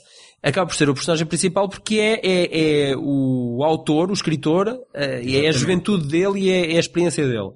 E era aquele que já demonstrava, se calhar, um potencial maior para poder eh, fazer alguma coisa com aquilo que era uma paixão dele, que era a escrita, e poder vir a ser alguém perante os olhos, os olhos Sim. dos outros, pelo menos, não é? os Exatamente. outros eram só putos, ponto, E não é? Eram só putos e que se calhar nem viam, se calhar, um grande futuro para eles, não é? Yeah. Eh, o River Phoenix, eu acho que a, se- a seguir o River Phoenix é, é, pro- é preponderante ehm, a influência da personagem dele na personagem do Gordy LaChance, que é o que lhe mantém ali o equilíbrio eh, e, e que o chama ali à, à, à tona, à linha d'água. Eu, eu acho que eles os dois é Quando que ele são verdadeiramente amigos, Sim, é? São eles- os melhores eles- amigos, eles dois. Dentro sim. do grupo há, um há, há- aquela amizade, há um laço entre eles, um elo muito mais forte, uh, mesmo dentro daquele grupo de, de, de amizade. E uh, o, o arco da personagem do, do, do Gordy, eu acho que tem, tem um espectro pá, muito um, dispar uh, no, a nível das emoções e que eu acho que o miúdo Will Wheaton, epá, ele acerta em cheio em tudo. Acho que ele faz um papelão, faz o papelão da vida dele. Uh, Curiosamente é dos atores e que... é o, que é isso, é isso, é isso, e é, eu, eu acho que era o que tinha ali mais potencial até, e é ele que tem a carreira que é uma, uma miséria e uma desgraça. Agora está perdido a fazer vozes aí para, para videojogos Bem, e, e, séries de animação foi, secundárias. Ele foi um elemento... Perdido, também não sejas cruel, se calhar um está a fazer o que quer, Star é? Trek Next Generation. Sim, sim, sim. Para quem, sim, para sim, quem gosta é, é uma personagem conhecida desse meio, não é? E do filme Piton foi comido pela, pela uma Piton de pai de 30 metros. Opa, não seja, não seja aí muito manhoso. Mas voltando, voltando ao que tu estavas a dizer, uh, voltando ao River Phoenix e também ao seu retrato do Chris, hum. é verdade que é ele que, que de certa forma, uh, eh, um, ehm, puxa pelo Gordy e lhe dá a Sim. motivação que se calhar o Gordy também precisa, Sim. mas... Uh, é quase o irmão mais velho, é, é, é, faz as vezes do irmão mais velho, não é? Sim, mas por exemplo, também para demonstrar aquilo que eu estava a dizer em termos de, de, de, de verosimilhança da caracterização destas, destas personagens, apesar dele, para todos os efeitos, ser uma espécie de líder do grupo, ou aquele que parece ser é, o que tem a, aquela cabeça mais de, mais de ser ele a, a, orientar os outros, é também ele que quando chega ao momento Uh, uh, desata num pranto, uh, Sim. não é? Quando é confrontado Sim. com a realidade da sua vida e, portanto, Sim não há aqui aquela questão do durão. Uh, não, ele, ele, tenta, ele tenta manter essa fachada para todos, exceto com o Gordy, que é o, é, Exatamente. é o único com quem ele... com que ele, é quem, com que ele se consegue abrir ao ponto de mostrar as suas, as suas fragilidades, não é? Uh, é, é aí que nós também percebemos que uh, a amizade entre eles é, é, é um bocadinho mais forte do, do que uh, o resto do grupo, não é? Let's just say that I stole the milk money, but old lady Simon stole it back from me. Just suppose that I told the story. Me, Chris Chambers, kid brother to Eyeball Chambers. Do you think that anyone would have believed it? Oh. And do you think that that bitch would have dared tried something like that if it'd been one of those douchebags from up on the view if they had taken the money? No way. Hell no. But with me?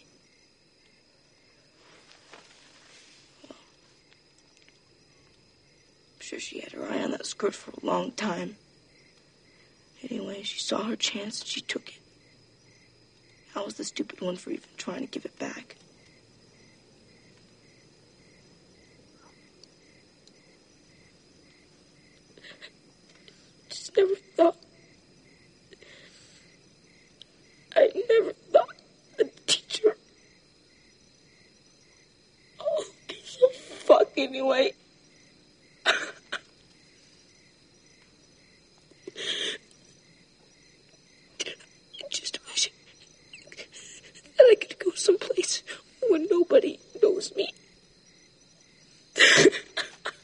Sabem o que é que eu estava aqui enquanto vocês estavam a falar, mas estava-vos a ouvir. uh, estava aqui a picar o trailer no YouTube e está a acontecer aquilo que me acontece imensas vezes, que é assustador eu estava a ver a cara destes putos e eles agora parecem-me incrivelmente mais novos do que a imagem que eu tinha deles na altura. Ah, ok. Percebem? Pois. Eles pareciam-me, eles pareciam-me gajos é mais também, velhos quando tu, eu vi. Tu, provavelmente já não vejo o filme há muito tempo.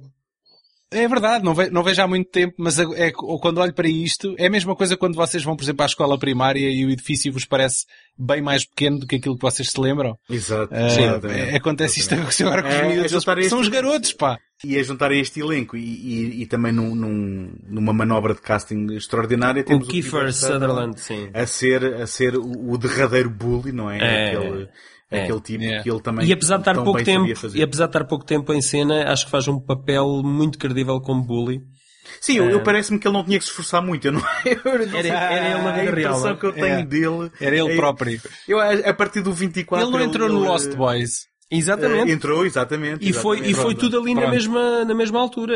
Com o Corey Feldman também. Exatamente, também com o Corey Feldman. Com, vá lá, vá lá que não ficou typecast. Eu não sei, eu não sei se vocês não reviram o filme e eu, e eu filo uh, agora para falarmos. E também fui apanhado de surpresa foi nos flashbacks quando vemos o irmão do Gordy e encontrei lá o John Cusack, que eu que não sim, lembrava. Sim, sim. Era o irmão mais velho, exatamente. É, sim, mas ele, ele, pronto, ele tem muito pouco tempo de, de antena, não é? Sim, e, e, para ser honesto, é, é, uma daquelas coisas que, sendo um flashback, parece-me que é um flashback, e até nisso o filme, eu penso que isto não é por acaso. Porque o irmão dele parece o irmão perfeito, aquele irmão que o apoia, e isto também parece que é alguma nostalgia que está a atingir a própria memória do, do Gord e do irmão. Um, e, e porque, se não for isso, aquilo, a única coisa que eu apontaria é que um, parece um pouco verosímil, porque normalmente os irmãos também são bastante desafiadores, não é? E estão sempre uh, em, em, eterno picanço e aqui não havia uma relação. Sim, especialmente em... se houver uma distância de idade, não é? Se o irmão sim, for um sensivelmente mais velho, há logo ali uma picardia inerente na Exato. relação entre os dois. Exatamente, e, e eu não sei se, se calhar faltou dizer que o John Cusack aparece nos flashbacks porque ele era um irmão do Gordy que tinha um grande potencial Uh, em termos de ser também um atleta, não é? Uh, um, um, jogador de futebol americano, uhum. acho eu. Uh, e que entretanto morreu. Aliás, o quarto, e... o quarto estava cheio de troféus, não era? Exatamente, exatamente. E, e é algo que também vai influenciar a dinâmica da, da, daquilo Sim, porque é ele, ele, ele sentia-se que não estava à altura do irmão de preencher aquele vazio. Sim, sim. Uh, inclusivamente quando ele vai comprar mantimentos, não é? O próprio, ou seja, já não basta uh, uh, o ressentimento que os pais têm quase de ter sido o irmão preferido ou o filho preferido a morrer e não ele, a quem eles não dão o devido valor, como quando vai comprar mantimentos, mesmo na, na mercearia, eles lembram não é por ser o irmão do outro, portanto não, não, não o reconhecem como uma pessoa uh, por si só, não é? E, e, e, aí, volto àquilo que disseste, Paulo, e concordo perfeitamente. Acho que o Will Wheaton, em termos de, desse conflito, não é? Desse eterno, dessa uhum. viagem da personagem dele, um, e, e, e, de alguma insegurança que também vai mostrando, não é? Uh, que, está, que está perfeito. Um, outra coisa que também é muito curiosa neste filme e que um, eu nem sempre soube o que pensar sobre isso é aquele, aquele episódio em que ele conta uma história aos, aos amigos, uh, em que temos... Do Lardass, de... a história do Lardass, da vingança sim, do Lardass. E, e, das, e, da, e, do concurso de comer tarde. Sim, sim, e, sim. Que, e que ainda assim, e eu acho que isto é um dispositivo... Está tão fixe essa, essa parte. É porque é engraçado que eu acho que isto é um dispositivo que funciona relativamente bem uh, eh, um, ehm, num livro, não é? Porque é um dispositivo literário sobre um escritor a contar uma história aos amigos e, portanto, há aqui uh, muita camada metafísica sim, sim, sim. daquilo é, que é, é quase uma Inception. De, exatamente, a arte de contar histórias. Só que, curiosamente, é um episódio que, apesar de parecer ser completamente aliado tudo o resto, acaba por definir a personagem do Gordy e acaba por, por, por ser importante, de certa forma, também para naquele contexto de, de, de, de, eventualmente aquilo ele não escreveu ele não escreveu nada ao nível do Romeu e Julieta mas claro. uh, perante os amigos é a, a, mostra daquilo que é o seu potencial um, e, e, acho que depois acaba por funcionar muito bem ou pelo menos desta vez quando vi percebi que seria essa a intenção uh, em termos de complementar uh, aqui a viagem do Gordy uhum. e pronto não sei se já deu para perceber eu sou super fã deste Conta Comigo e até me obrigarem a ver isto outra vez, ou se calhar não me lembrava que era, basicamente. Não, mas, mas é esta a conclusão. Mas eh, então aí temos esse, esse ponto em comum. Uh, eu, eu tenho uma história muito gira para contar. Estávamos em 2001 e houve uma terrível cheia no Rio Mondego uh, que uh, basicamente fez com que todos os terrenos do, de cultivo do Baixo Mondego ficassem debaixo d'água, isolando algumas povoações uh, daqui desta zona. Pá, e estamos a falar ainda de uma, uma região ainda bastante grande.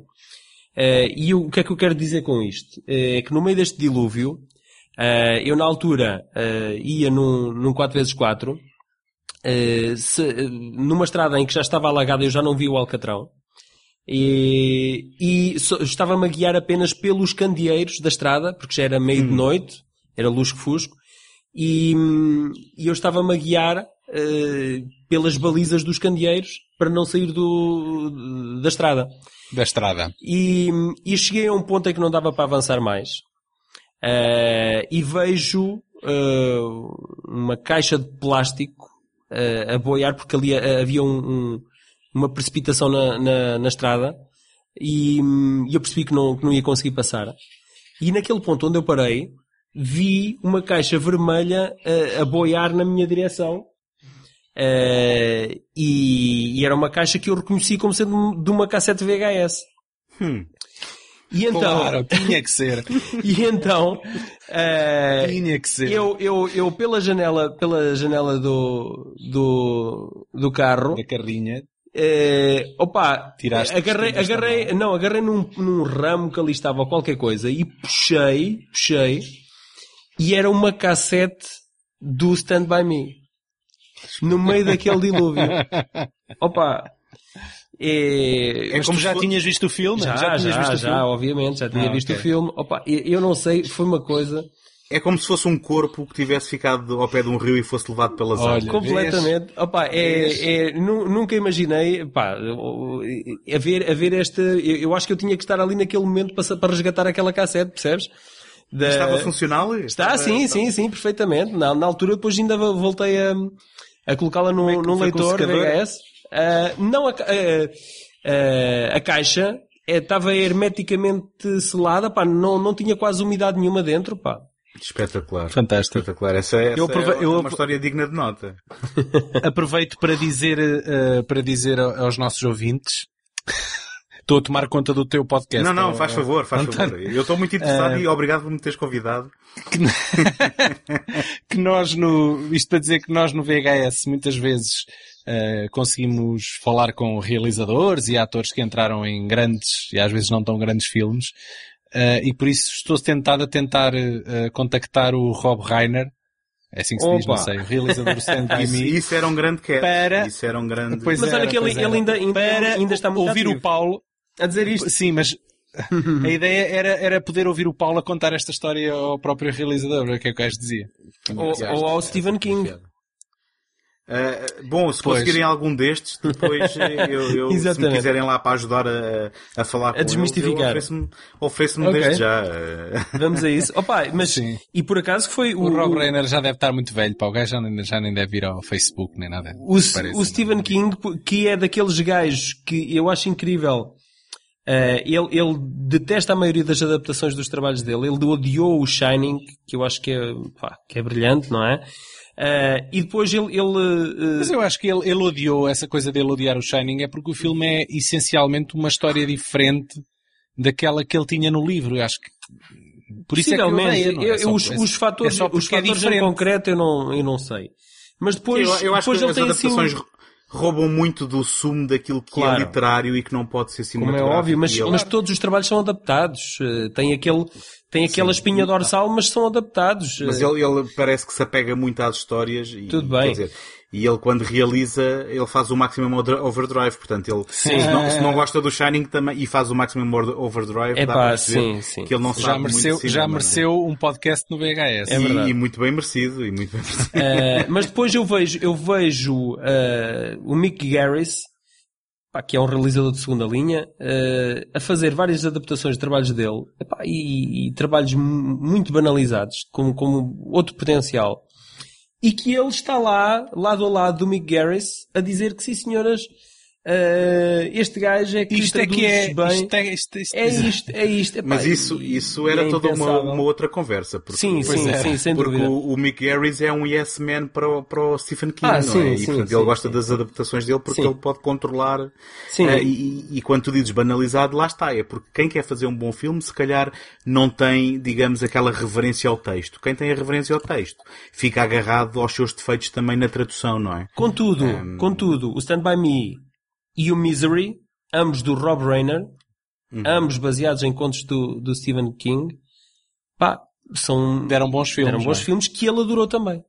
E de um realizador que não, não eh, olhando Epá, para a filmografia, não nu- deixa de nu- epá, que de fizesse todo. nada nestes, nestes, De nestes todo, moldes, não é? Completamente. Ele nunca mais fez assim mais nada assinalável, pois não. Bem, ele Fez. fez, When Harry ele Met fez o When Sally. Harry Met Sally, que é um dos meus filmes Sim, favoritos. sim, fez a musa, acho que foi ele que fez a musa, não é? Não, mas eu, eu quando, quando E disse e o isto era relativamente aos últimos 10, 15 anos.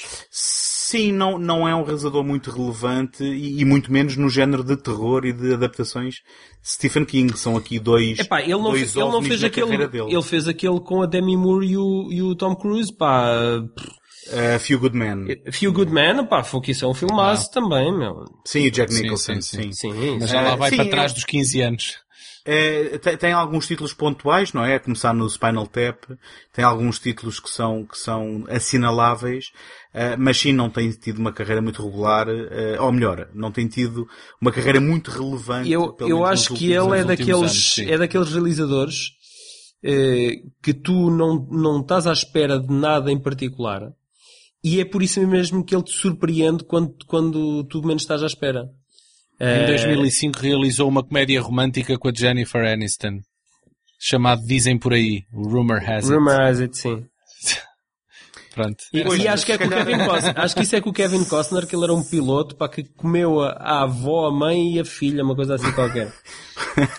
é, Olha, é, com, é com o Kevin Costner, sim. Eu acho que eu acho que a lição a retirar daqui é para não esperarmos sentados por uma obra-prima nesta altura da carreira do, do Rob Reiner, mas para apreciarmos estes títulos que ele eh, adaptou de Stephen King com... Anos 80 e 90, não é? Exatamente. Exatamente. Exa Essencialmente isto. Rob Reiner... 80, 80, peraí, o Stand By Me é de 86, 86 é? sim, 86. Portanto, aqui sim. no espaço de 4 anos, entre 86 e 90, sim tem estes dois títulos. Eu quero agradecer-vos aos dois por uh, terem estado aqui neste episódio. Uh, foi um prazer ter estado aqui a conversar convosco e, e, e ter-vos a partilhar uh, os vossos projetos e terem trazido aqui estes dois filmes. Opa, obrigado nós por nos, por nos teres convidado e, e por dares algum valor também à nossa opinião e, e àquilo que nós dizemos, não é? Claro, e, e, se os tenho aqui é porque também sou um ouvinte assíduo do VHS e se alguém está a ouvir que não conheça, eh, vão lá espreitar. Um, Sim. Deem um like. A palavra deem... de ordem é VHS Podcast em todo lado. No YouTube, no Facebook, no Instagram, estamos agora no Instagram também. E no, e no iTunes, obviamente. E se, quis, se, quiserem ouvir o, o Uva Ball uh, fazer um rant connosco, vão lá. Está Sim, lá, nós fomos chateá-lo. Nós fomos chateá-lo no dia do aniversário dele, em que ele fez 52 anos. Isto é verdade, parece que é uma andota, mas é verdade o que o Paulo está a dizer. Ele é nosso convidado que... e falou connosco no seu dia de anos. Eu acho que não há motivação melhor do que essa para que uh, quem não conheça possa dar uma espreita dela. Um, então, uh, Paulo, uh, Daniel, muito obrigado e até à próxima. Obrigado, obrigado nós. Um abraço. Adeus, António. Tchau.